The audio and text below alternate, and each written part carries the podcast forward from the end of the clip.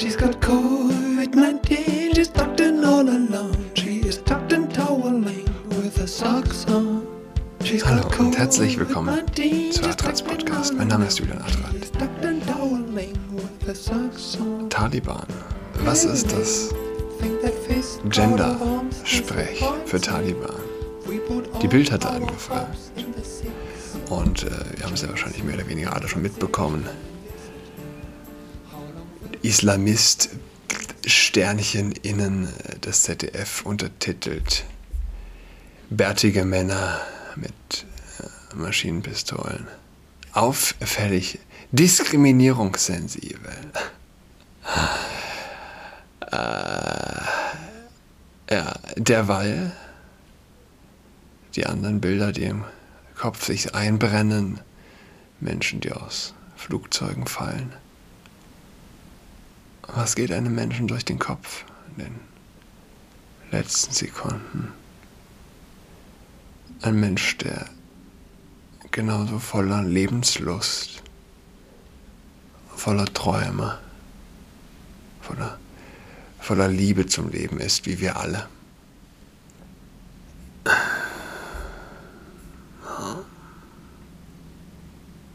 Ist nichts Neues, ja.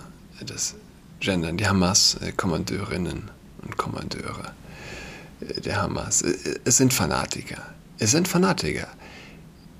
Wir erleben, nie konnte man, oder was heißt nie, aber es ist doch bemerkenswert zu sehen, wie hier zwei Fanatiker, Fanatiker Welten aufeinandertreffen. Einmal äh, im Mai war das, äh, als das äh, ARD war das. ARD von Kommandeurinnen und äh, Kommandeuren der Hamas gesprochen hat.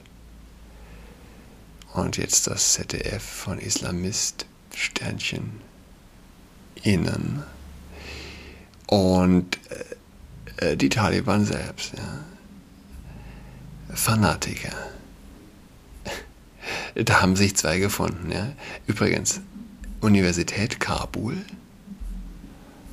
hat ähm, Gender Studies, hat einen Masterstudiengang sogar, Gender und Women Studies an der Fakultät für Sozialwissenschaften. Und ich war auf der Homepage, Google Translate, bisschen holprig. Der 2015 gestartete Masterstudiengang Gender and Women Studies an der Fakultät für Sozialwissenschaften kann als ein wichtiger Schritt in der Entwicklung der wissenschaftlichen Kapazitäten und der Ausbildung von Fachkräften angesehen werden. Gleichzeitig kann es als bevorzugte Entwicklung angesehen werden, um die Qualität der Sozialwissenschaften für die wissenschaftliche Gemeinschaft Afghanistans und insbesondere der Universität Kabul zu erhöhen. Derzeit gibt es 18 Masterstudiengänge in verschiedenen sozialen und naturwissenschaftlichen Bereichen und die Entwicklung von Masterstudiengängen in anderen Bereichen ist eines der Hauptziele der Universität. Zum Vergleich, ich habe das gezählt, äh, plus minus 1, 2, 76 Masterstudiengänge gibt es an der Humboldt-Universität in Berlin. Davon natürlich auch ein Gender, Gender Studies Studiengang. In Kabul sind es 18, davon ein, ebenfalls ein Gender Studies Studiengang. Also äh, die, die Prioritäten sind eindeutig gesetzt.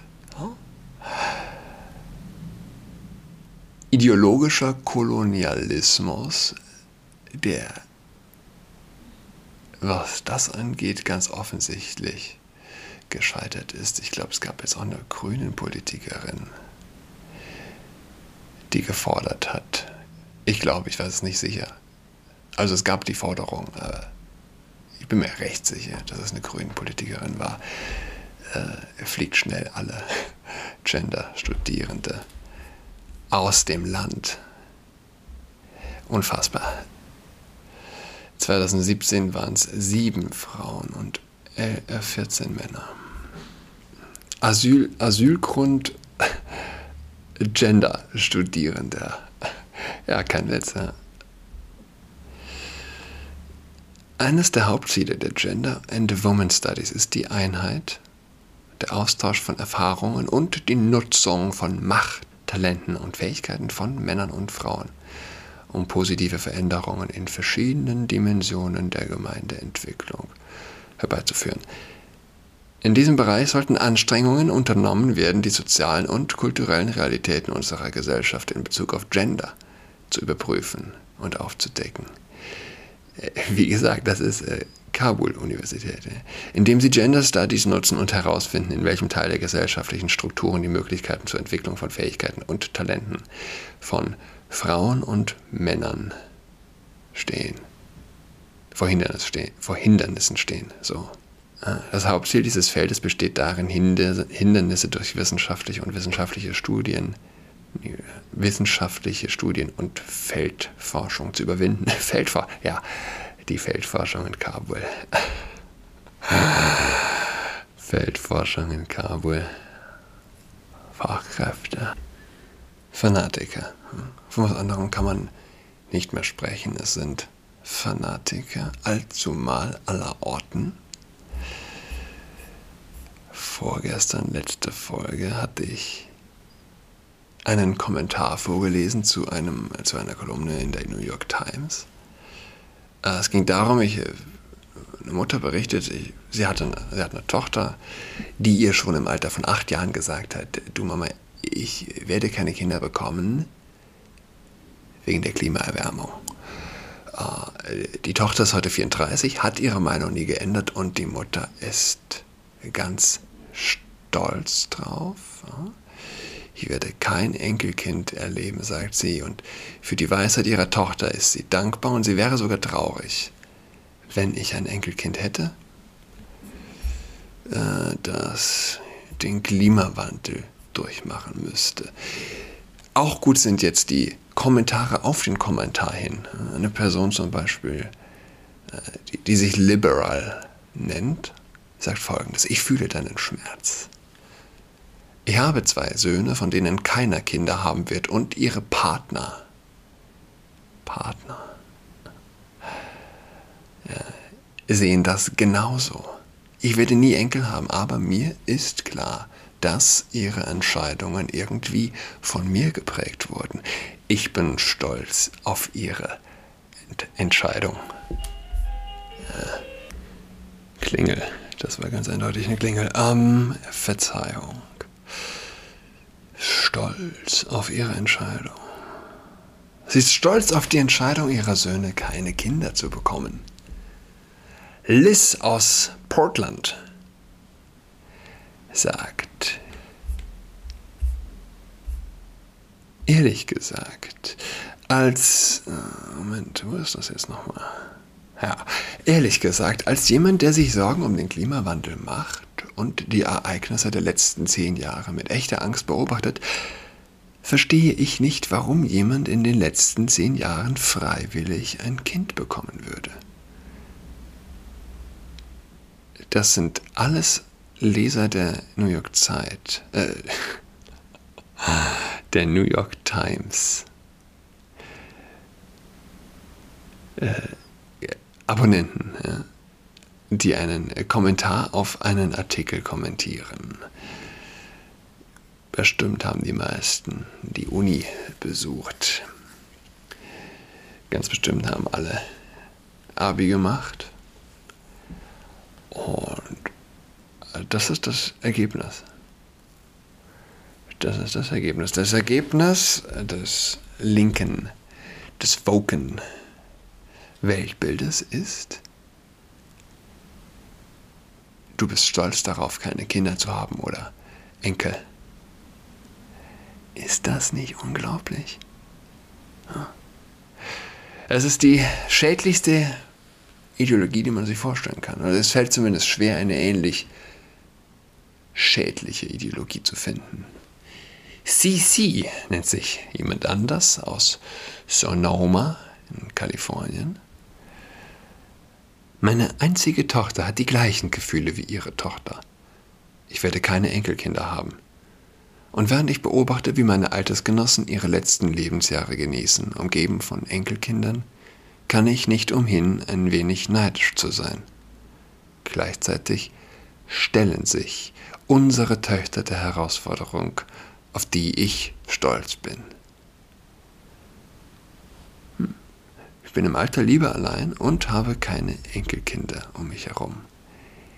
Wegen der globalen Erwärmung. Weil diese Frau der New York Times glaubt. Das passiert, wenn man der New York Times glaubt. Man wird geistesgestört. Buchstäblich. Äh, mir hat vorgestern noch jemand auf eine Story geantwortet. Kennt ebenfalls eine Person, die sich dahingehend, dahingehend äh, entschieden hat. Stolz sein, stolz auf sein Kind sein, das wegen der globalen Erwerbung, Erwärmung sich gegen Kinder haben entschließt. Ja? Abonnenten der New York Times. Äh,